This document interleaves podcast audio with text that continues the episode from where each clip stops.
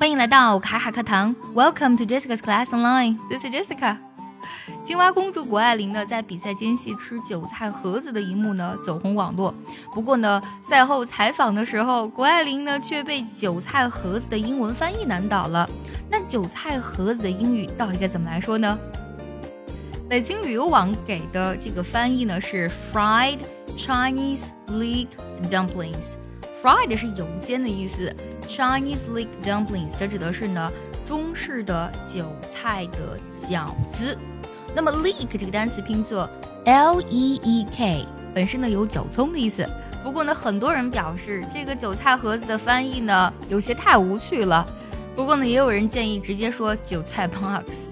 韭菜啊，就是 leek，然后 box 是盒子啊。还有网友呢，就比较简单粗暴了，说韭菜盒子嘛，我们就按照中文的拼音去记，韭菜盒子就好。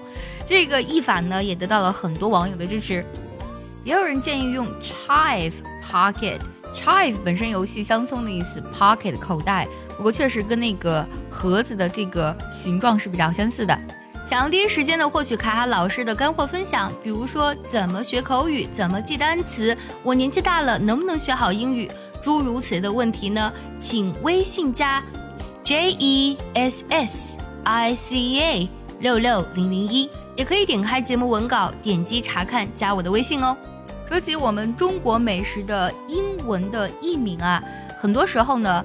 呃，用英文去表达，确实没有办法完全把这个食物啊原本的样貌或是味道表达出来。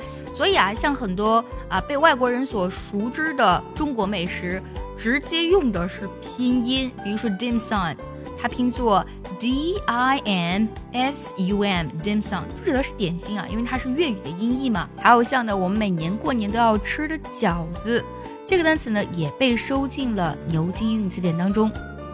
除了这些食物之外呢，还有很多呃有中国文化特色的一些词，比如说每年过年的时候，我们都要发红包，红包这个拼音呢也被收进了牛津英语词典当中。词典中呢是这样解释的：说，a traditional Chinese gift money presented in a red envelope，啊，指的是呢，呃，把钱放进红信封的传统的中式礼物。还有很多我们所熟知的，像特别有中国文化特色的关系、武侠、户口，还有啊，我们中国特别养生的一种果子枸杞，它的英文名呢是 goji berry。